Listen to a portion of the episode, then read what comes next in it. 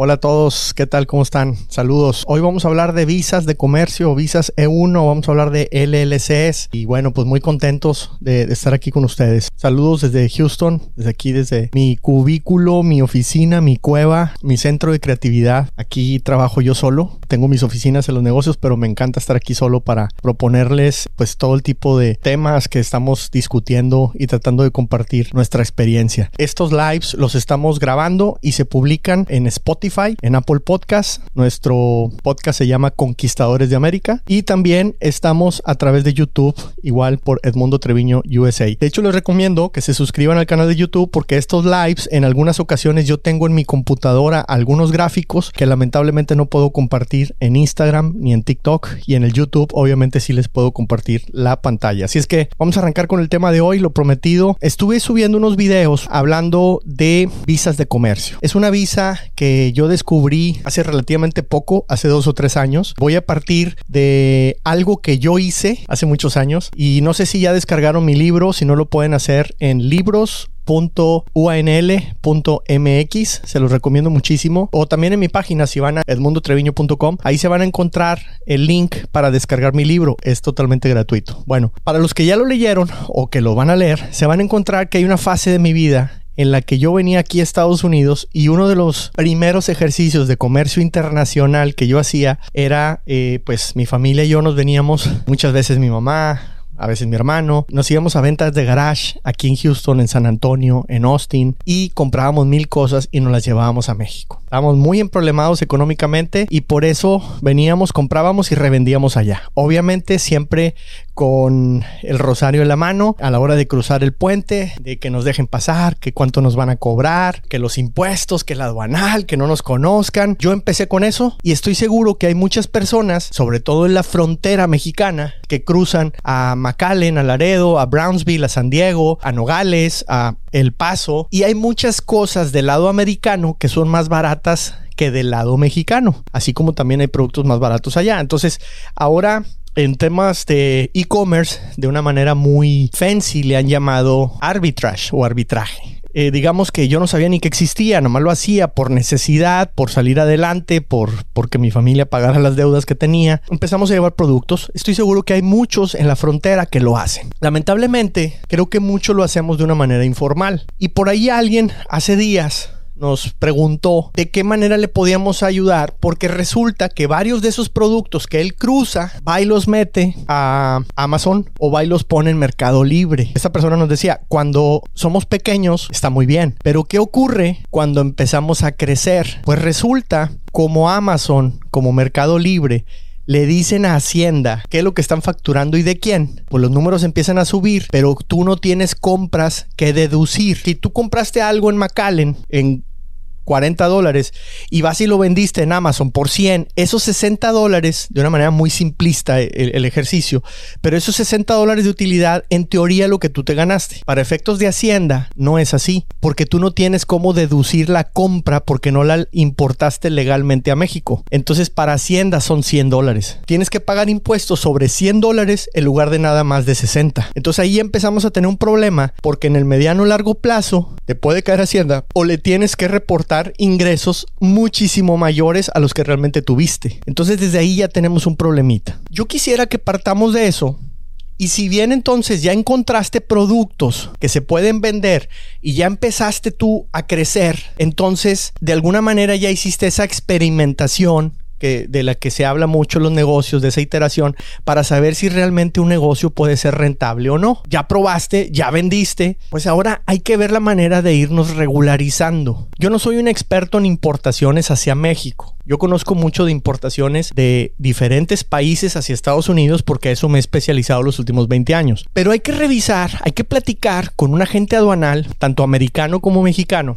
en este caso, si fuera el ejemplo, no nada más es para México, ¿eh? Ojo, esto puede ser para Argentina, puede ser para Colombia, puede ser Chile. Ya vamos a hablar de los países a los que tienen acceso estas visas. Pero bueno, quiero seguir con el ejemplo como si fuéramos mexicanos. Entonces, a la hora de nosotros platicar con un agente aduanal americano y mexicano, lo que tenemos que hacer es validar, primero que ese producto se pueda importar legalmente. Hay restricciones. Alguien me decía en estos días, oye, yo quiero llevar pacas de ropa. Legalmente hablando a México, sin que yo sea aduanal o aduanero, no se puede importar ropa usada en México legalmente. Yo sé que hay mucha gente que las mete y que yo te la vendo y que tengo conectes y bueno, para la tranza siempre hay salidas, pero no quiero hablar de eso. Primero que nada, nos cercioramos de que no hay una restricción a lo que se le llama no arancelaria, o sea, sí se puede importar el producto. Ya sabemos que sí se puede, hay que saber si tiene un arancel o no. Si son productos hechos en Estados Unidos, casi seguro no van a tener aranceles. Un arancel es un impuesto a la importación. ¿Cuánto nos toca? Va a haber un IVA, seguro, que vas a tener que pagar al importar, aunque no existiera arancel. Pero a la hora de tu facturar, se supone que tienes que cobrar el IVA y ese IVA eh, se recupera. Te pega en flujo efectivo, pero no te, no te pega en el costo son cosas diferentes. Una vez que ya trajimos o, vimos que sí va a salir el tema de poder importar legalmente a México, hay que registrarse en el padrón de importadores, hay que hacer todo este trámite. Hay que decidir si el producto en México se va a importar con una razón social, moral o como persona física. Eso ya lo van a poder ver ustedes con el aduanal y con su contador en México. Lo que les quiero comentar es, creo que hay una gran oportunidad, si ya estamos llevando algunos productos, en formar una compañía en Estados Unidos, ya sea una LLC o una corporación tipo C. ¿Qué ventajas tiene? De entrada, hay personas que me han dicho, no, pero es que me van a quitar la visa o no me van a querer renovar la visa si sale que tengo una LLC te van a preguntar quizá por qué tienes una empresa o si eres dueño de una empresa. Hay que entender, y voy a invitar a un abogado uno de estos días en migración, pero hay que entender una cosa bien clara. Una cosa es trabajar en tu negocio y otra cosa es ser dueño del negocio. Me queda clarísimo que en México o nosotros que somos pequeños empresarios no entendemos la diferencia entre ser dueño y operar la empresa. Lo que no es legal en Estados Unidos es trabajar en tu empresa, es tener un salario en tu empresa, es quedarte a vivir aquí porque tienes una empresa. Puedes ir, venir, tener gestiones, tú puedes ser accionista de muchas empresas y eso no tiene ningún tipo de problemas. Y, tengo pruebas de amigos que sin vivir en Estados Unidos han tenido empresas de este lado? Esa misma pregunta yo me la hice hace muchísimos años. Yo me decía, oye, ¿cómo el dueño de Televisa puede ser dueño de unas acciones en Univision y no tener problemas? No, bueno, pues es que no está cometiendo ningún tipo de delito. Es dueño nada más. Si él se quedara aquí a trabajar en Univision ya es otra cosa. Hay que separar eso. Entonces no deben de tener ningún problema. Ya que estamos eh, con esa idea, vamos a abrir una empresa en Estados Unidos, ya una LLC o una corporación. ¿Cuáles son las ventajas de regularizarte con una empresa. De entrada, todo lo que tú gastes cuando vengas de compras, vamos a suponer que te vienes de compras y te vas a un montón de tiendas y estás compra y compra y compra y compra. Número uno, cuando te pares a comer, la gasolina, el puente, etcétera, todo eso es deducible aquí en Estados Unidos. Me queda clarísimo que en México cada vez es más difícil deducir gastos, pero aquí en Estados Unidos sí lo vas a poder deducir. Entonces tú tomas nota de todo eso, guarda los recibos, bla, bla, bla. Cosas que nunca deduces en México. Después, imagínate que vas a tres tiendas. En Estados Unidos no existe el IVA. Existe un impuesto que se llama impuesto sobre las ventas, sales tax. Un día hablaremos bien a detalle del sales tax porque es un tema bien interesante, porque se comporta diferente al IVA. El sales tax en Estados Unidos lo paga exclusivamente el consumidor final. El IVA o el impuesto al valor agregado se va trasladando en toda la cadena. El sales tax no. Digamos que así como tú cuando eres exportador y dices voy a mandar material o producto de México a Estados Unidos o de Perú a Estados Unidos o de Argentina, digamos que de México a Estados Unidos, tú al exportar no cobras IVA. Entonces lo mismo va a ocurrir con ese producto que va de Estados Unidos a México, pero como aquí no existe el IVA y más bien hay un impuesto sobre la venta que es sales tax, lo que vas a hacer es, hay un documento que se llama certificado de reventa. Entonces, esa empresa que tú te des de alta aquí en Estados Unidos ante Hacienda Federal, el IRS, también te vas a dar de alta en el estado y le vas a pedir un número de contribuyente estatal. Con eso, a la hora de tú ir a comprar a una tienda 100, no sé, piezas industriales de no sé qué, Tú vas a llegar con esa tienda y le vas a decir, oye, nada más que ojo, este producto no es para mí, yo lo voy a revender, yo lo voy a exportar. Ah, Perfecto.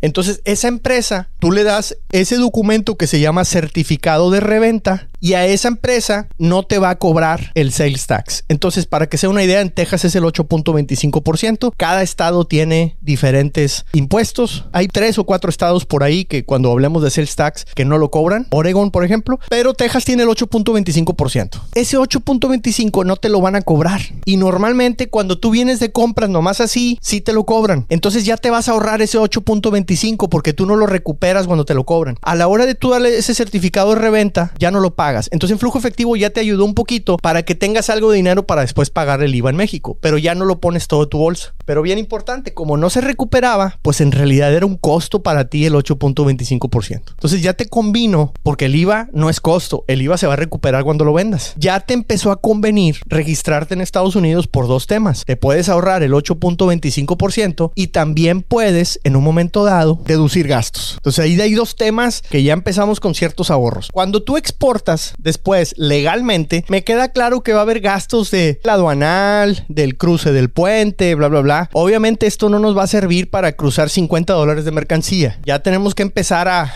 pensar en, en productos o volúmenes un poquito más grandes, ¿no?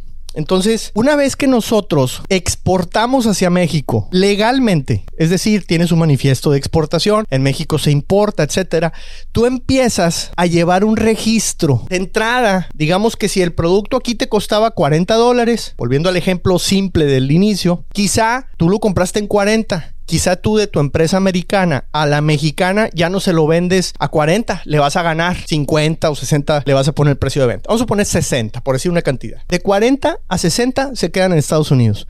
Y tienes 20 dólares a los que les puedes meter ciertos gastos, como lo que les decía ahorita, la gasolina, el carro, el mantenimiento, etcétera. Lo exportas a México. En México ya tienes un comprobante a la hora de venderlo en Amazon o en, Mercado Libre, donde tú puedes decir, esto me costó 60 dólares. Entonces ya no vas a pagar impuestos sobre los 100 dólares a lo que lo vendiste, nada más de la utilidad, ya nada más sobre de 40. Entonces ya te ahorraste impuestos en México. Empezamos a ver que en ocasiones mantenernos informales se vuelve una restricción al crecimiento, se vuelve como un ancla para poder volar. Me parece muy importante que analicemos en qué punto nos conviene ya no seguir informales para poder crecer. Voy a hacer un, un resumen hasta donde vamos. Empezamos falluqueando, como decimos por acá en México. Comprobamos que sí se venden los productos en Amazon, en Mercado Libre, etcétera. Ya le vimos que hay margen. Voy con el agente aduanal, reviso si realmente eh, puedo importar esos productos, si no tienen restricciones arancelarias. Voy y veo qué tipo de aranceles o impuestos a la importación voy a tener que pagar. Y si los márgenes me dan, entonces vengo a Estados Unidos, registro mi empresa, ya sea una LLC o una corporación tipo C. En otra sesión,